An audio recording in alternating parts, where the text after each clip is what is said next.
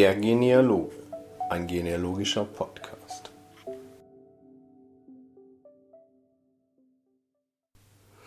Hallo und herzlich willkommen zur zehnten Ausgabe von Der Genealoge. Ja, wie ihr vielleicht mitbekommen habt oder der eine oder andere tatsächlich live erfahren musste, äh, zeichne ich diesen Podcast jetzt nun leider schon zum zweiten Mal auf, denn äh, es gab da ein kleines technisches Problem, beziehungsweise wie, wie üblich saß das Problem wahrscheinlich vor dem Computer. Ähm, ich zeichne den Podcast ja immer mit der Software GarageBand auf und ähm, ja, da hat man halt verschiedene Möglichkeiten, verschiedene Tonspuren einzustellen und zu machen und zu tun. Ähm, ja, wie der Teufel halt nun mal so spielt, habe ich irgendeine Tonspur ausgeblendet, den Podcast exportiert, Projekt gespeichert und die Tonspuren gingen verloren. Ähm, nichtsdestotrotz, ich bin wieder da. Ich zeichne den Podcast neu auf, gar kein Problem.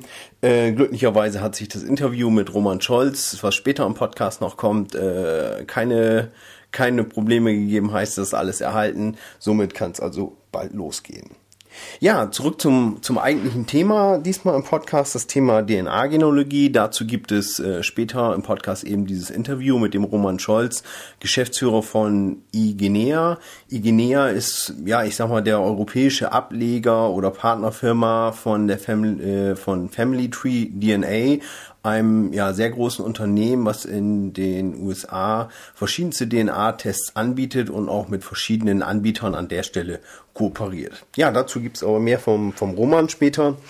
Von mir gibt's jetzt als erstes eigentlich mal so einen kleinen Rückblick auf das, was in den letzten Wochen, ja, ich sag mal, in der deutschen und überregionalen äh, Genealogie-Szene los gewesen ist. Also für mich persönlich eins der ja, interessantesten Events ist praktisch der fünfte Westfälische Genealogentag in Altenberge, der bereits am vorigen Wochenende stattgefunden hat. Also das fünfte Mal Jetzt im Wechsel von allen zwei Jahren findet dieser Genealogentag dort statt und äh, doch eine sehr interessante Veranstaltung. Viele Aussteller sind da, also eigentlich fast alle alle namhaften Hersteller von Genealogie-Software, Vereine sind da, stellen ihre Arbeiten aus, so dass man Kontakte knüpfen kann. Also eine wirklich sehr sehr gute Messe, auch in diesem Jahr wieder mit über 1000 Teilnehmern, die dort gewesen sind, Neulinge, alte Hasen. Also es ist wirklich eine tolle Messe. Man man kommt dort auf, auf dieses Gelände. Das findet in einer alten Sporthalle äh, statt. Ähm, dort sind die ganzen Stände aufgebaut und ich bin mit einem äh, Vereinskollegen hingefahren und ja, es war einfach ein tolles Ereignis. Wir sind angekommen und an jeder Ecke hat man bekannte Gesichter getroffen, viele Leute, die man so ähm, eigentlich noch nie im richtigen Leben getroffen hat. Es war einfach ein, eine schöne Sache. Für mich persönlich auch ein Highlight war, äh, es war auf diesem, auf, in dieser Messe war praktisch ein Aussteller, ähm, Christoph Fockenbrock heißt dieser Kollege, der ist, ähm, ja ich sag mal, privat auch Ahnenforscher und ähm, arbeitet im IT-Bereich und ja, er ist eigentlich auf die Idee gekommen und zu sagen, es, jeder kennt wahrscheinlich die, die Darstellungsform eines, äh, ja, der der Vorfahrentafel in Kreisform, entweder als Halbkreis oder als ganzen Kreis. Und ja, der Herr Fockenbrock hat sich das mal zur Aufgabe gemacht, das einfach mal umzudrehen und einen Stammbaum in diese Kreisform zu bringen. Also das Ergebnis sah schon mal sehr, sehr toll aus. Und ähm, es ist aktuell in Planung, daraus wirklich eine komplette Software zu machen. Und diese Software soll dann praktisch mit dem Getcom Import einen wirklich fabelhaften Stammbaum draus zaubern. Ja, aktuell kann ich da leider noch keine Bilder oder ähnliches zu zeigen. Ähm, wir haben auch vereinbart, dass ich einfach mal ein paar, paar Informationen dazu bekomme und dann werde ich es auf jeden Fall auch im Blog veröffentlichen, so dass ihr euch einen kleinen Eindruck davon verschaffen könnt. Ja, aber nicht nur in Deutschland war viel los. Auch ähm, in London gab es eine große Messe, die Who Do You Think You Are Live Messe. Und äh, das Ganze wird ausgerichtet von Ancestry in England eben entsprechend ist dort eine wirklich ja wahnsinnig große Messe. Ich sag mal, wenn wir wenn wir vergleichen, dass die deutschen Genealogentage immer so im Schnitt zwischen 1000, vielleicht wenn es gut läuft mal 1500 Teilnehmer anziehen, dann gab es zu dieser Messe in London äh, knapp 14.000 Teilnehmer, die dort vor Ort waren. Und wenn man sich da einfach mal ein bisschen schlau liest, was die Kollegen dort veranstaltet haben, natürlich haben sie es auch entsprechend publiziert, heißt in Fachmagazinen, es gab Fernsehwerbung, es Radiowerbung. Das kommt natürlich alles noch, noch dazu und das Ganze natürlich überregional äh, gestaltet. Also wirklich sehr spannender Event. Ich habe es ein bisschen im Internet verfolgt, was die Kollegen dort äh, gepostet haben auf ihrem Blog und so weiter. Also scheint eine sehr interessante Messe zu, gewesen zu sein.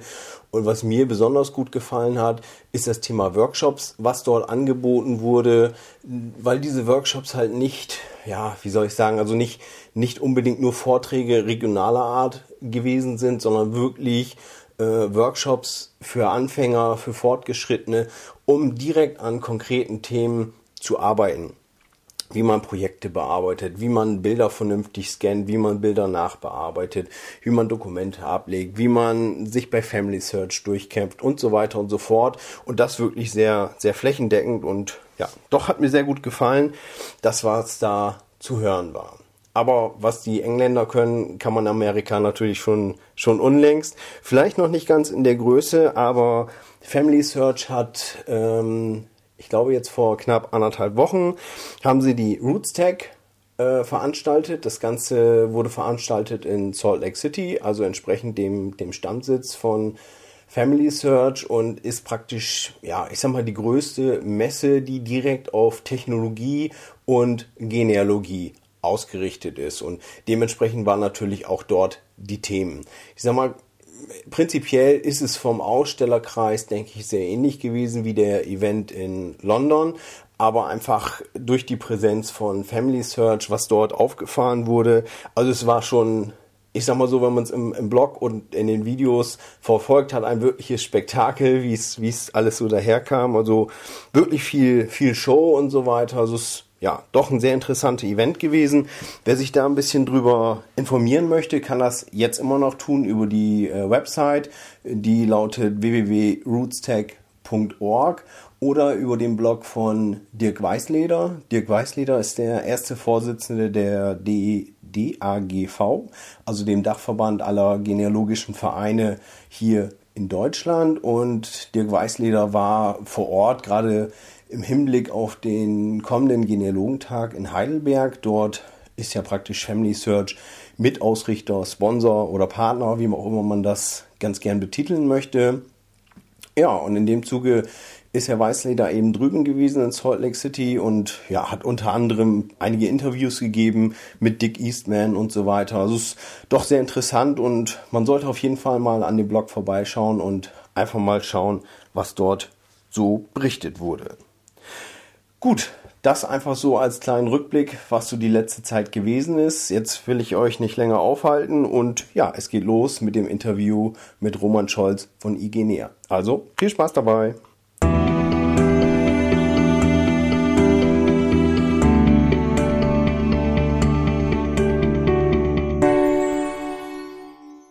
Ja, hallo Roman Scholz, herzlich willkommen hier im Podcast. Freut mich, dass du heute Abend Zeit hattest, ein bisschen mit mir zu quatschen. Vielleicht stellst du dich einfach mal ganz kurz vor, wer du bist, was du machst und was es geht. Ja, hallo Timo, freut mich auch, ähm, dass ich äh, dabei sein darf im Podcast. Ähm, ja, mein Name ist Roman Scholz. Ich bin äh, Geschäftsführer bei Igenea. Ähm, wir sind ein Unternehmen, das äh, bietet DNA-Tests an für Genealogen. Also wir machen, wir machen Gentests und ähm, versuchen damit äh, ja die Ahnenforschung zu unterstützen. Da bin ich jetzt seit, äh, seit drei Jahren tätig bei diesem Unternehmen. Äh, wir haben unseren Sitz in der Schweiz. Wir sind ja eines der wenigen Unternehmen, ja, das das in Europa anbietet, dieses neue Teilgebiet der Genealogie. Mhm. Ja, gut, ich sag mal, das, das Teilgebiet, ich, ich habe eigentlich das Gefühl, das, das wird immer präsenter. Also wenn man hier und da mal liest, äh, fast alle, ich sag mal in Anführungsstrichen großen, die, die kommerziell Ahnenforschung anbieten, wie Ancestry oder MyHeritage und so, gehen jetzt auch auf diesen Zug. Ähm, vielleicht kannst du einfach mal erzählen, wenn sich jemand fürs Thema DNA-Ahnenforschung interessiert, was passiert da oder ja, wie so, läuft so ein Test ab, wenn man sich denn entscheidet, mal, mal so einen Test zu machen?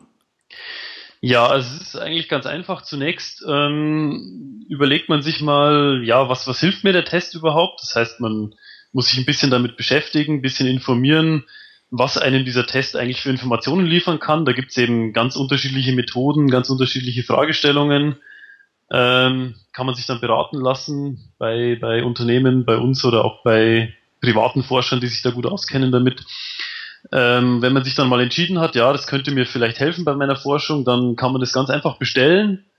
Ähm, man, man macht diesen Test zu Hause, also das sind so, ja, man bekommt so Watte, Watteabstrichbürstchen, hat man vielleicht schon mal im, im Fernsehen gesehen, wie man sowas macht, also einfach, ja, so ein Speichelprobentest, den schickt man dann ein. Äh, bekommt dann die Ergebnisse in einem, in einem Online-Resultat, äh, wo man ganz viele Funktionen hat, wo man forschen kann oder dann eben auch schriftlich mit der Post und danach ja, ist dann nochmal die, die Beratung irgendwie ganz wichtig, wie man dann mit diesem, äh, diesem einfachen Testergebnis, was man da dann alles damit anfangen kann. Gibt also ganz, ganz viele Möglichkeiten, ist immer sehr individuell. Ja, du hast jetzt eben gesagt, es, es gibt verschiedene Anwendungsfälle. Hast du, sag mal, ein paar Beispiele? Was, was sind so die typischen Anwendungsfälle, was, sag ich mal, Nutzer bei euch eben bestellen und, und sagen, an der Stelle ist es für mich jetzt wirklich sinnvoll oder da, da hilft es vielleicht mir in meiner Forschung? Ja, also es gibt ein paar ganz, ganz typische Fälle, die ganz häufig sind. Ähm, also zunächst vielleicht mal ganz grundsätzlich, was man mit so einem Test machen kann. Man kann feststellen, ob Personen miteinander verwandt sind. Ähm, also so ähnlich wie ein Vaterschaftstest, nur dass wir das eben über viele Generationen und über ganz unterschiedliche Verwandtschaftskonstellationen machen können. Und da ist eben, also ein ganz interessanter Fall für viele Ahnenforscher, die ihre, ihre väterliche Linie erforschen, ihre Nachnamenlinie, ist zum Beispiel, dass man verschiedene Linien, von denen man glaubt, dass sie auf den gleichen Stammvater oder auf einen gemeinsamen Vorfahren eben zurückgehen, dass man die vergleicht, genetisch, ob das auch biologisch stimmt, also dass man die, die bisherigen Forschungsergebnisse, äh, die man aus den Kirchenbüchern hat, auch biologisch, genetisch bestätigt.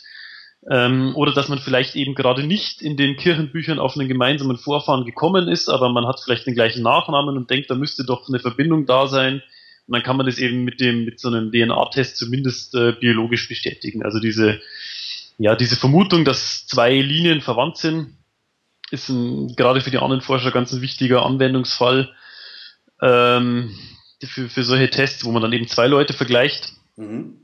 Dann gibt es natürlich auch Fälle, wo ähm, ja, wo die eigene Linie irgendwo aufhört, wo man, wo man sagt, ähm, ja, ich komme irgendwie nicht weiter, ich habe so einen toten Punkt, obwohl es da eigentlich schon noch weitergehen müsste. Also man ist vielleicht zeitlich von den Generationen her noch nicht ganz so weit zurück.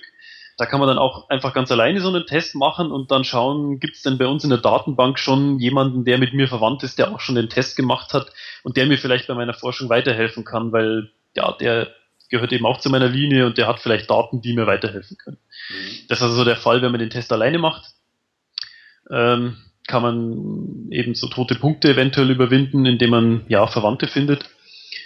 Äh, oder man kann zum Beispiel auch die, die regionale Herkunft eingrenzen. Also wenn man jetzt die, die Vermutung hat, dass die Vorfahren aus irgendeiner anderen Gegend dorthin eingewandert sind, wo man sie erforscht hat und man, man hat vielleicht einen Hinweis vom Nachnamen her, dass der aus einem bestimmten Land kommt, ähm, aber man hat eben noch nicht den, den, den Weg dorthin gefunden. Sowas kann man eben auch mit einem DNA-Test einigermaßen herausfinden, aus welcher Region, also aus anderen Ländern, anderen Regionen Europas, äh, da die, die, Vorfahren herkommen. Ja, also, also das sind so man, die. Man ja. sagt jetzt zum Beispiel, ja, irgendwie hat mal einer erzählt, es, es steckt da das und das Blut in den Familiengenen, äh, kann man darüber praktisch sagen, ja gut, man kann es so ein bisschen regional eingrenzen. Genau, ja. Das ist ein bisschen abhängig vom persönlichen Fall. Äh, manchmal klappt es sehr gut, manchmal weniger gut. Also es ist, ähm, ja, man muss das eben vorher abklären, quasi, was ist so diese Theorie. Also das kommt auch ganz, muss ich sagen, das kommt ganz häufig vor, dass gewisse Familienlegenden existieren, wo denn ein bestimmter Vorfahre hergekommen sein könnte oder wer mit wem verwandt ist oder so. Ähm, also gerade so Erzählungen äh, haben wir ganz häufig, dass die Kunden sagen, ich habe da die und die Geschichte, aber ich kann es nicht beweisen, gibt es denn da eine Möglichkeit? Und ähm, das ist, in manchen Fällen funktioniert es sehr gut. Äh, ja, in manchen funktioniert es auch teilweise nicht, weil diese Tests haben natürlich ihre, ihre technischen Grenzen, aber ja, solche Familienlegenden sind ganz häufig. Das mhm. stimmt, ja. Okay, und wie, ich sag mal, wie, wie dicht bei ist das dann? Oder ich sag mal, wovon hängt die, die Qualität dieses Testes ab? Ist das dann, sag ich mal, das ist ein Jahrhundert her oder ist es eher drei, vier Jahrhunderte her? Oder wie, wie, in welchem Zeitraum kann man das eingrenzen, wo dieser Test sinnvoll ist, einmal in diese Richtung? Also das, ja, also wenn man jetzt zu zweit einen Test macht und man möchte sich vergleichen, ob man verwandt ist, dann geht es ähm, je nach äh, Art der Verwandtschaft geht es quasi unbegrenzt. Das heißt, ich kann mich jetzt mit einem Cousin ersten, zweiten, dritten Grades vergleichen, was so die letzten 100, 150 Jahre betrifft. Ähm, ich kann aber auch zum Beispiel die, die väterliche Linie kann ich eben auch bis, ja, ins, ins, theoretischerweise bis ins Mittelalter oder noch weiter darüber hinaus verfolgen, wenn ich zwei Männer habe, die aus derselben väterlichen Linie stammen oder das vermuten. Das geht also unbegrenzt zurück. Wenn ich jetzt alleine den Test mache und mich in der Datenbank vergleichen möchte, dann hängt es so ein bisschen auch vom Zufall ab, wie viele Personen denn schon den Test gemacht haben, die irgendwie mit mir verwandt sind. Wir haben jetzt in unserer Datenbank haben wir etwas über 400.000 ähm, Datensätze von Personen, die den Test schon gemacht haben. Die meisten kommen aus Westeuropa und aus den USA, sind also, sag mir, aus unserem Raum hier. Mhm. Ähm, das, wenn man, wenn man aus dieser Gegend ist, sage ich mal, aus Westeuropa, dann ist die Wahrscheinlichkeit sehr, sehr groß, dass man zumindest ja, weit entfernte Verwandte findet. Also weit entfernt im genetischen Sinne, das heißt, da geht es dann schon ins Mittelalter oder darüber hinaus. Also so gut wie jeder Westeuropäer findet bei uns in der Datenbank mittlerweile jemanden, mit dem er irgendwie so über die, ja, sagen wir mal, über die Epoche des Mittelalters verwandt ist. Das ist natürlich schon relativ weit her. Mhm. Ähm, aber das funktioniert in, in, ja, in wirklich fast allen Fällen. Es kommt auch immer häufiger vor, dadurch, dass natürlich immer mehr Leute den Test machen, kommt es auch immer häufiger vor, dass man auch nähere Verwandte findet. Mhm. Ähm, aber wie gesagt, 400.000 aus ganz Westeuropa, USA und noch äh, auch anderen Kontinenten äh, man findet jetzt vielleicht nicht gleich, gleich gerade den, den Cousin ersten Grades oder so oder den, den eigenen verschollenen Bruder oder, oder Großvater oder so. Das hatten, hatten wir zwar auch schon ganz, ganz spektakuläre Fälle, wo wirklich relativ nahe Verwandte gefunden wurden. Mhm. Ähm, ist aber natürlich äh, durch die Größe der Datenbank begrenzt. Aber ja, da immer mehr Leute den Test machen, wird es immer besser und es ist auch wie eine Suchanzeige quasi, wenn man selber mal so einen Test gemacht hat, ist wie eine genealogische Suchanzeige, da sagt man, hallo, ich bin der Timo Kracke, ich habe dieses Profil und ähm, ja, wenn es irgendwann mal jemanden gibt, der den gleichen Test macht, äh, das gleiche Profil hat, dann ja, kann man da auch in fünf Jahren noch was damit anfangen sozusagen. Mhm. Heißt also auch, wenn ich bei euch den äh, Test mache, dann wird praktisch meine DNA analysiert und kommt dann auch in diese Datenbank und immer wenn ich dann nachschaue, finde ich dann Treffer oder werde ich da auch automatisch drüber informiert oder Genau, ja. Also da gibt es ganz unterschiedliche Einstellungsmöglichkeiten, je nachdem, ob man das möchte, dass man über so ja, äh, Treffer in der Datenbank informiert wird oder nicht, oder man schaut selber nach. Ähm, das kann man quasi ja, im Online-Resultat einstellen, wie man benachrichtigt werden möchte, mit wem man, ob man überhaupt Kontakt aufnehmen möchte mit anderen Personen. Also das ist ja auch so eine, äh, ja, eine persönliche Frage, ob man das will. Ähm, will nicht unbedingt jeder, aber jeder, der das, der das machen möchte, der kann das eben. Und ähm, ja, da kann man quasi nachsehen. Also wir machen das jetzt seit, ähm, uns gibt's jetzt seit sechs Jahren, unser Unternehmen in Europa, in den USA. Unser Partnerunternehmen macht das schon seit elf Jahren. Das heißt, die Leute, die da ganz am Anfang schon den Test gemacht haben, die äh, hatten jetzt quasi schon zehn Jahre, wo sie immer wieder nachsehen konnten, gibt's denn jetzt schon neue Treffer und das ist grundsätzlich ist es auf ja langfristig ähm, angelegt, dass man das eben auch in Zukunft so nutzen kann. Mhm.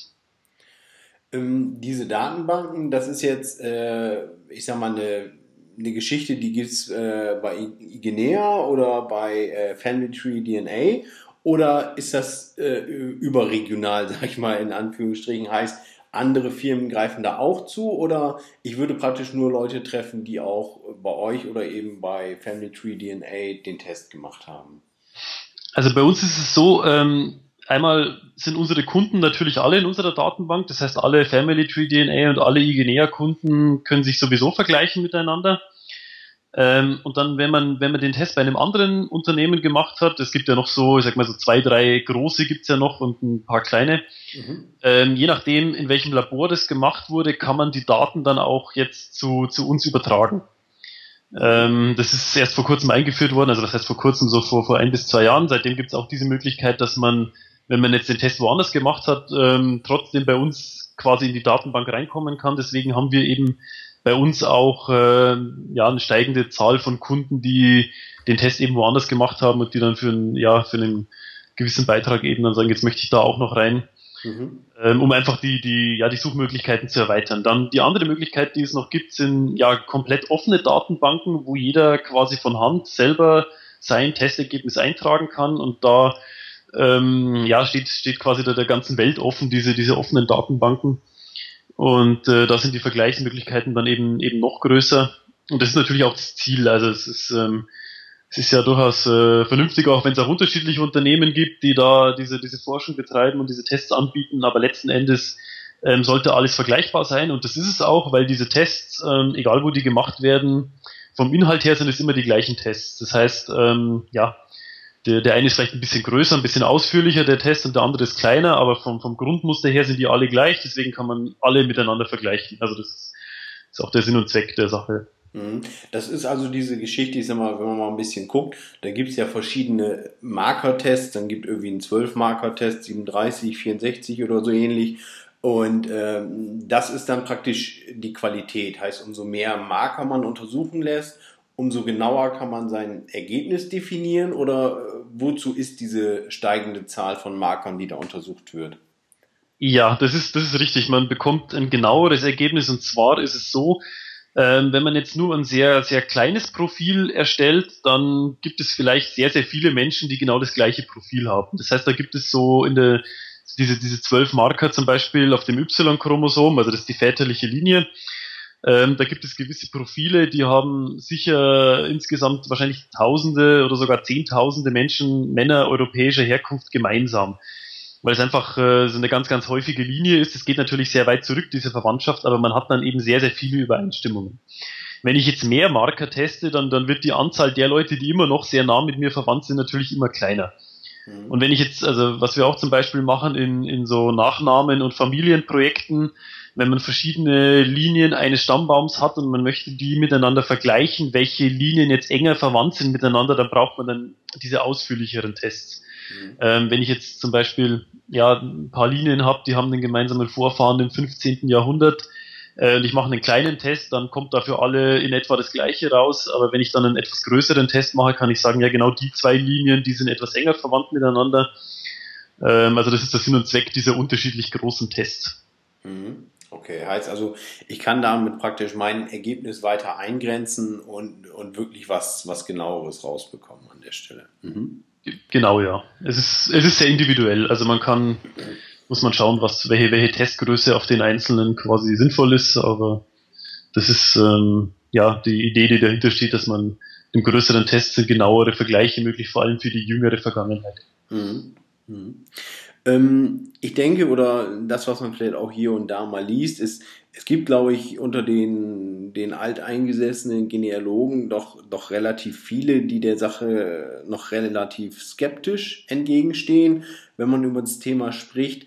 Ähm, Gibt es da irgendwas, wo du sagst, ja, okay, das ist vielleicht logischerweise nicht mit der klassischen Ahnenforschung vergleichbar, aber das sind jetzt wirklich die Punkte, an welcher Stelle es wirklich sinnvoll ist? Oder macht es wirklich nur dann Sinn, wenn man einen konkreten Fall hat, so wie du es jetzt eben beschrieben hast?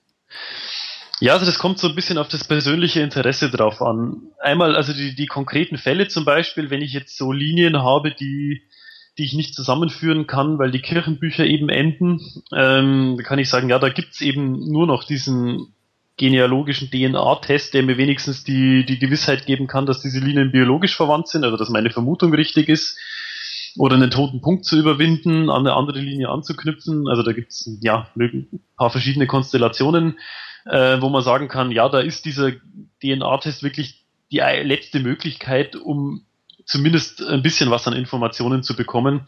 Mhm. Ähm, ich meine, es ist natürlich so, wenn die, wo die Kirchenbücher aufhören, da finde ich auch keine Namen mehr von Vorfahren, aber wenn ich eben wissen will, ob die Verwandtschaft davor irgendwo mal ähm, zusammenkommt, dann ähm, habe ich eben dieses Interesse und dann, auch wenn ich den, denjenigen Vorfahren im Mittelalter vielleicht nicht namentlich definieren kann, finde ich die biologische Gewissheit vielleicht auch ganz interessant, dass es das gibt.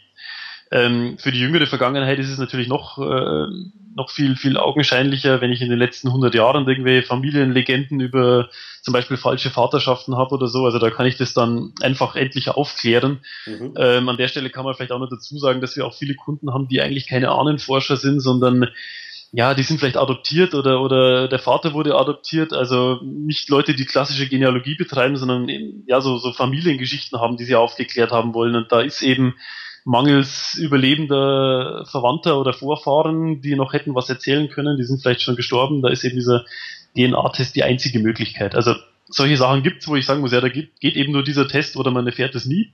Mhm. Und dann gibt es natürlich so Sachen, gerade was diese regionale Herkunft betrifft und diese Wanderungen in der Antike oder in der Vorgeschichte, das geht natürlich über diese klassische Genealogie schon weit hinaus und da hängt es einfach davon ab, ob einen das interessiert.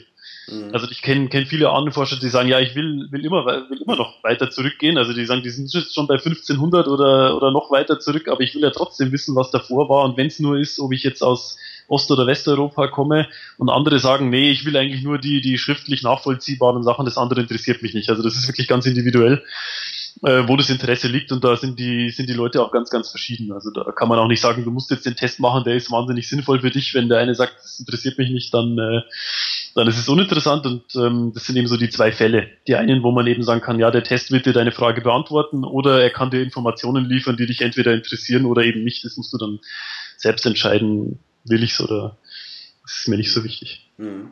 Also ich selber habe ja vor, ja, ich glaube, jetzt sind schon drei oder vier Jahre her, äh, wo ich auch mal äh, einen Test gemacht habe. Seinerzeit war es dann eher so, es ist was in Anführungsstrichen Neues, ich muss es ausprobieren. Ähm, habe es dann auch mal gemacht und ich glaube, es war auch nur so, so ein 12-Marker-Test, also was relativ Kleines und ähm, hatte halt auch nicht den wirklich konkreten Anwendungsfall an der Stelle. Heißt, ich hatte weder dieses, dieses Thema mit dem, mit dem Kirchenbuch, dass ich irgendwo kurz darüber irgendwo stand, oder äh, wollte ich jetzt direkt was erfahren.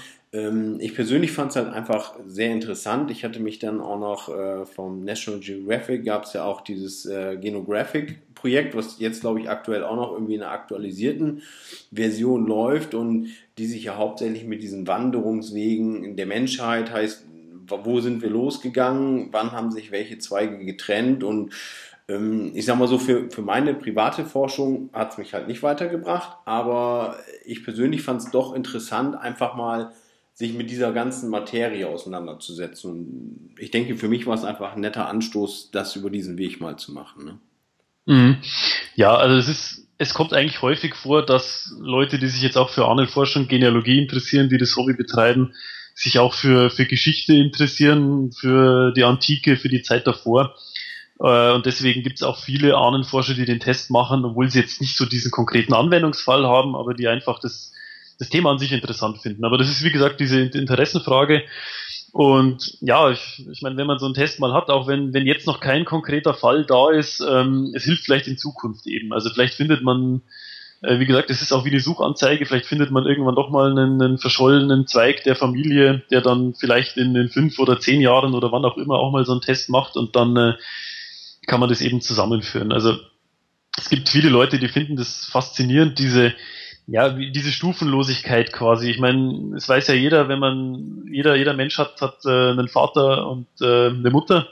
Und nur weil das Kirchenbuch irgendwo zu Ende ist und mein, mein, äh, meine Ahnentafel einfach zu Ende ist und ich den Namen nicht mehr finde, dann gibt's eben doch noch einen davor und es gibt wieder einen davor. Und ich habe ich hab nicht nur Cousins ersten, zweiten Grades, sondern ich habe Cousins zehnten oder, oder hundertsten Grades. Das ist, ähm, für viele Menschen ist es ganz faszinierend, ähm, wie das, wie das, aber das ist wie gesagt mit, wie mit dem ganzen Thema Ahnenforschung. Es gibt ja tatsächlich auch Leute, die finden Ahnenforschung an sich ganz langweilig. Das, das kann ich mir nicht vorstellen. Naja. ja. Doch, ist schon, also ja, ich fand es auf jeden Fall seinerzeit auch ein interessantes Thema. Du hattest eben auch schon gesagt, es, es gibt ja auch die verschiedensten Geschichten. Bekommt ihr das auch so mit? Ich sag mal, wenn jetzt irgendwas Besonderes passiert, dass jemand wirklich darüber, keine Ahnung, war ein adoptiertes Kind oder hat da eine Riesenfamilie drüber wiedergefunden, habt ihr auch irgendwie solche äh, Erfolgsgeschichten? Bekommt ihr das mit? Ähm, ja, ich würde sagen, in den, in den meisten Fällen, die, also gerade in den spektakulären Fällen bekommen wir das schon mit. Ähm, weil, also gerade bei uns ist diese Kundenbetreuung sehr wichtig, weil es ist, also wenn man noch nie was von dem Thema gehört hat, ist es am Anfang ein kleines bisschen kompliziert. Das heißt, wir erklären das den Leuten meistens ähm, ja, per E-Mail am Telefon oder so und helfen ihnen da und begleiten sie eigentlich schon die ganze Zeit. Äh, man kann natürlich auch selbstständig damit forschen. Also man, wenn man sich gut damit beschäftigt und gut auskennt, dann, dann äh, ähm, ja, kann man diese ganzen Möglichkeiten, die ich jetzt so ein bisschen angedeutet habe, auch selber nutzen, ohne dass wir da groß ähm, noch was dazu tun müssen. Aber gerade wenn dann äh, ja jemand jemand wirklich einen großen Erfolg hat, ähm, dann teilen uns die Leute das schon schon gerne mit. Also weil die ja man redet ja auch irgendwie gerne über seine Forschung mhm, und ähm, wir haben da schon viel Feedback. Also gerade von den ja von, diesen, von solchen Erfolgsgesch Erfolgsgeschichten da. Ähm, ja, je spektakulärer ist, desto begeisterter sind die Leute natürlich und ich denke, wir kriegen das meiste davon schon mit, ja. Mhm. Ja, gut, das, das macht es dann natürlich auch interessant oder das macht dann natürlich Spaß an der Sache. Wenn man dann, wenn man dann merkt wirklich, dass jemand mit Herzblut dabei und hat auch wirklich was erreicht, also das kann ich mir schon gut vorstellen. Ähm, das Thema Kosten ist wahrscheinlich auch nicht äh, unerheblich. Gibt es da irgendwo eine Empfehlung, dass man sagen kann, Mensch, wenn man jetzt sagt, oh, das, das interessiert mich und womit gibt es dann eine Empfehlung, wo man sagt, ach, steigt mal mit dem und dem Test ein, der kostet das und das oder ja, irgendein Hinweis, wonach man starten könnte, sollte? Ähm, ja, also es gibt ganz unterschiedliche Tests eben und deswegen sind die Preise auch recht unterschiedlich. Ähm, die Tests, die wir meistens empfehlen für den jeweils konkreten Fall, die kosten meistens so um die 200 Euro. Mhm. Ähm, es gibt auch günstigere Tests, also es geht los ungefähr bei, bei 100 Euro.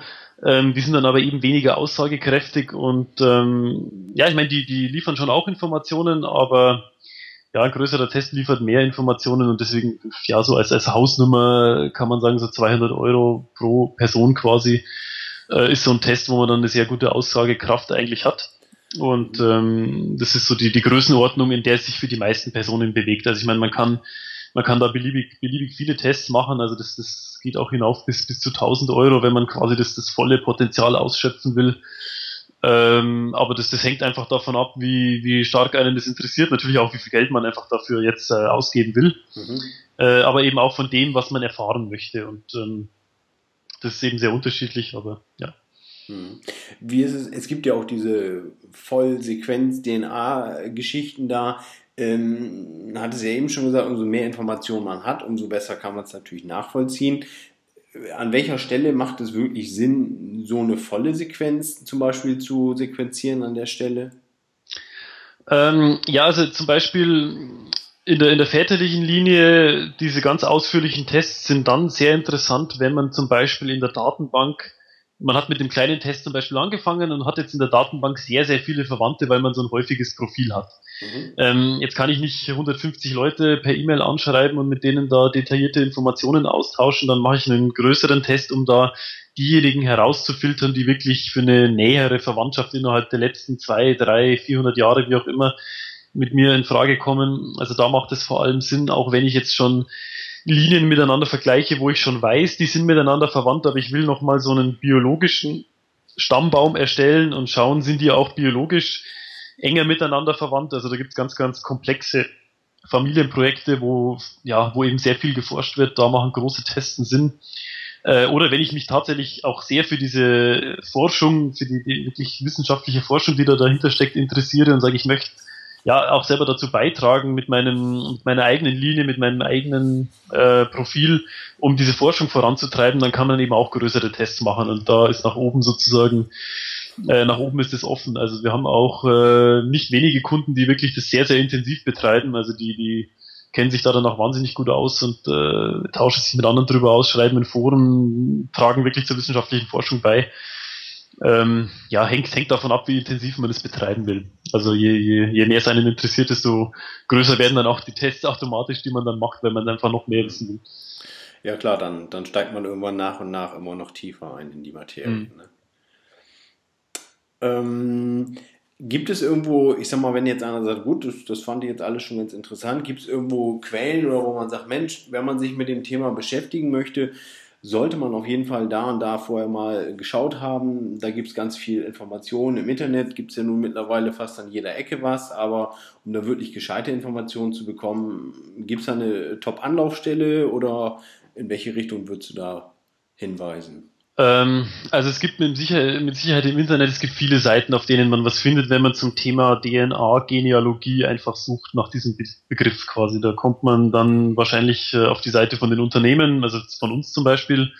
äh, wo wir halt unsere Produkte beschreiben. Man kommt auch auf viele Seiten von, von Hobbyforschern mittlerweile, die ihre ja, ihre Ergebnisse beschreiben. Es gibt auch äh, auf Wikipedia ganz viele Artikel mit wissenschaftlichen Studien, wo man dann auch wirklich tiefer einsteigen kann, die auch teilweise wirklich äh, sehr gut recherchiert sind, wo wir auch so ein bisschen darauf schauen. Ähm, ja, man kann im Internet suchen, wenn man wissen will, ob es für einen persönlich was bringt oder wenn man jetzt nicht, nicht nicht genau weiß, dann ist einfach diese persönliche Beratung ganz wichtig. Also das, mhm. da kommt man dann, ja, ich will nicht sagen, man kommt nicht drum rum. Es ist aber für die, für die meisten läuft es letztendlich schon darauf hinaus, dass man dann mal bei uns zum Beispiel anruft oder uns eine E-Mail schreibt, weil, ja, es gibt schon viele Informationen, aber es ist halt alles noch ein bisschen verstreut. Also es gibt auch jetzt, ähm, es gibt ein paar, ähm, ein paar Bücher zu dem Thema DNA-Genealogie äh, Genealogie und Genetik nach diesen Stichworten, aber es ist noch dünn gesät. Also ich meine, es gibt äh, deutschsprachigen Raum gibt es vielleicht so zwei, drei Werke, die sich genau damit beschäftigen, also mit der Anwendung auf die klassische Ahnenforschung und dann gibt es vielleicht noch äh, ja noch eine Handvoll von Büchern, die mehr auf den wissenschaftlichen Hintergrund, auf diese prähistorischen Geschichten eingeht. Äh, gibt es schon durchaus auch Literatur, aber wenn man es dann selber machen möchte, dann ist die persönliche Beratung ja, schon, schon das Wichtigste, weil man, ja, wie gesagt, man kann sich sehr intensiv damit beschäftigen, dann wird man das alles auch äh, so gut begreifen, dass man selber genau weiß, was man, was man braucht und ob einem das was hilft, aber mhm. ja, es, man kann sich auch von, ja, von jemandem beraten lassen, der das quasi jeden Tag macht. dann hat man da so die, ja, dann kann man sicher gehen einfach. Also das ja. ist denke, so meine Empfehlung es macht auch einfach Sinn, wenn man sagt, komm, ich will bei dem und dem Unternehmen was machen und man spricht dann mit demjenigen, dann denke ich, ist es auch am sinnvollsten, dann, man kann sich zwar belesen haben, hat dann aber vielleicht falsche Erwartungen und ist dann nachher enttäuscht, weil man sagt, Mensch, der Test hat jetzt doch gar nicht das gebracht, was da auf irgendeiner Seite stand und äh, mhm. so kann man sich einmal im Vorfeld informieren und bekommt dann wahrscheinlich auch genau das, worüber man im Vorfeld gesprochen hat. Ne? Genau, ja. Also das ist wirklich, also man, man kann es in dem einen Satz zusammenfassen, diese persönliche Beratung ist einfach das A und O. Ich meine, man kann natürlich schon, wie soll ich sagen, auf, auf, auf, ja, auf gut Glück das einfach mal bestellen und, und sich überraschen lassen und das machen auch Leute und die sind dann auch, äh, auch durchaus manchmal ganz zufrieden damit. Aber wenn ich natürlich jetzt eine falsche Erwartung habe, hm, es kommt auch manchmal vor. Aber ja, wir versuchen das bei uns eben dadurch zu vermeiden, dass wir halt wirklich mit äh, ja mit fast allen Kunden vorher, bevor man einen Test macht, irgendwie kurz in Kontakt ist, damit man weiß, was möchte derjenige überhaupt wissen oder was erhofft er sich eigentlich von dem Test und was, was für einen Test muss ich dann für denjenigen machen. Mhm. Also das ist eigentlich, das, das haben wir jetzt, wie gesagt, wir machen das seit sechs Jahren und das ist unsere Erfahrung. Die Leute, die zu uns kommen, die haben ja von dem Thema noch nie was gehört. Ähm, die meisten jedenfalls, die haben sich vielleicht so ein bisschen damit beschäftigt, aber ähm, es gibt bei allen noch offene Fragen und ähm, mhm. man kann da auf Internetseiten kann man viel schreiben und viel erklären. Es ist nicht immer, nicht immer für jeden der, der richtige Text quasi der, der einem das wirklich näher bringt. Also es gibt schon viele Informationen, aber ja, wenn man die Frage dann jemandem persönlich stellen kann und man kann es dann erklären und ähm, gerade bei diesen Ahnenforschungsgeschichten, also ich mache auch selber seit zehn Jahren Ahnenforschung, also ich kenne so die ja, die typischen Fragestellungen und Fälle, mhm. äh, die kennt man auch, wenn man, wenn man äh, ja, solche Tests anbietet und äh, ich denke, dann kann man das relativ schnell klären, was einem der, der Test selber bringen kann und dann ja, kann man so Unklarheiten vermeiden oder dass man einfach nicht ja, die, die Ungewissheit verliert, sondern dann weiß man ganz genau, was man bekommt oder was man eben auch nicht bekommt. Also es gibt auch durchaus Fragen, das haben wir auch ab und zu, äh, wo ich sagen muss, nee, das, das können wir leider nicht beantworten, weil ähm, ja, also die, die Vererbung macht einem häufig einen Strich durch die Rechnung. Also wenn man zum Beispiel die väterliche Linie kann man eben nur mit der DNA-Probe eines Mannes erforschen und ähm, wenn eine Frau ihre väterliche Linie erforschen will und es gibt keinen Mann mehr aus dieser Linie, dann, dann geht es zum Beispiel nicht mehr. Oder dann ist eben auch die Frage, welchen Verwandten muss ich testen, um eine bestimmte ganz komplexe Frage zu beantworten und da ja, da geht es dann schon ziemlich in die Details und da braucht man jemanden, da braucht man in der Regel schon Hilfe. Ja, das mhm. ist äh, meistens der Fall. Mhm.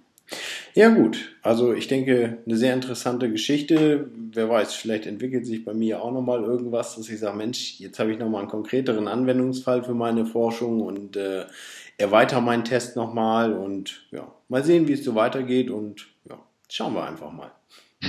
Genau, ja. Ja, also wir stehen ganz am Anfang und äh, da wird sicher in den nächsten Jahren noch viel kommen. Mhm. Also es ist ganz interessant, wirklich. Ja, ja super. Also hat mich gefreut, dass du einfach mal ein bisschen Zeit hattest, ein bisschen was darüber zu erzählen. Und ja, ich denke, ich kann dann im Blog einfach mal deine Kontaktdaten auch äh, veröffentlichen und dann hat vielleicht der eine oder andere nochmal eine Frage und dann wird er sich sicherlich an dich wenden. Und ja, vielleicht gibt es da eine tolle Geschichte, was daraus entstanden ist.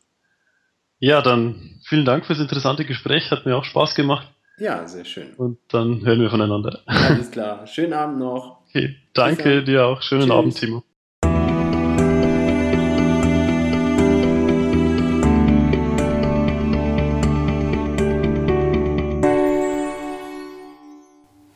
Ich hoffe, ihr hattet ganz viel Spaß bei dem Interview, konntet vielleicht das eine oder andere mitnehmen, inwiefern man DNA-Genealogie für sich und seine eigene Forschung tatsächlich nutzen kann oder eben nicht nutzen kann, wenn man die beschriebenen Fallbeispiele einfach in seinen Forschungen gar nicht hat und ja, darin vielleicht einfach noch gar keinen Sinn sieht. Ich persönlich habe in meinem eigenen Blog auf kracke.org ja auch mal äh, über meine Erfahrungen mit der DNA-Genealogie berichtet. Das Ganze werde ich auch noch verlinken, hier entsprechend in den äh, Notizen zu dieser Podcast-Folge, sodass ihr da einfach mal lesen könnt, wie so mein Eindruck der ganzen Geschichte war. Ich habe es eben im Interview schon mal gesagt, ich habe den Test auch gemacht, kein konkretes Beispiel gehabt. Es hat mir in der eigentlichen Ahnenforschung nicht weitergeholfen, aber es war einfach ein sehr, sehr interessanter Ausflug in diese ganze Thematik, diese Wanderungswege und so weiter. Ja, war für mich eine schöne Geschichte. Ja, zum Schluss bleibt mir dann einfach nur zu sagen, ich hoffe, es hat euch wieder genauso viel Spaß gemacht wie mir. Ich würde mich auf jeden Fall über irgendwelche Kommentare von euch freuen. Ihr wisst hoffentlich, wie ihr mich erreicht. Einmal per E-Mail unter timo.dergenealoge.de oder entsprechend auf den Seiten bei Google Facebook, Twitter, wie auch immer. Oder eben auf dieser Voicebox, wo ihr mir auch Nachrichten hinterlassen könnt. Also Möglichkeiten gibt es eigentlich genug. Wenn ihr mich kontaktieren wollt, dann, dann bekommt ihr das sicherlich hin. Und ja, dann bleibt mir einfach nur zu sagen, Macht's gut. Ich freue mich auf die nächste Folge. Bis dahin. Ciao.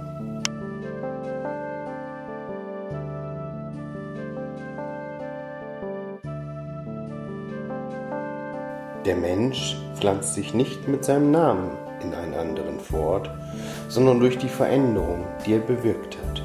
Ehrenburg.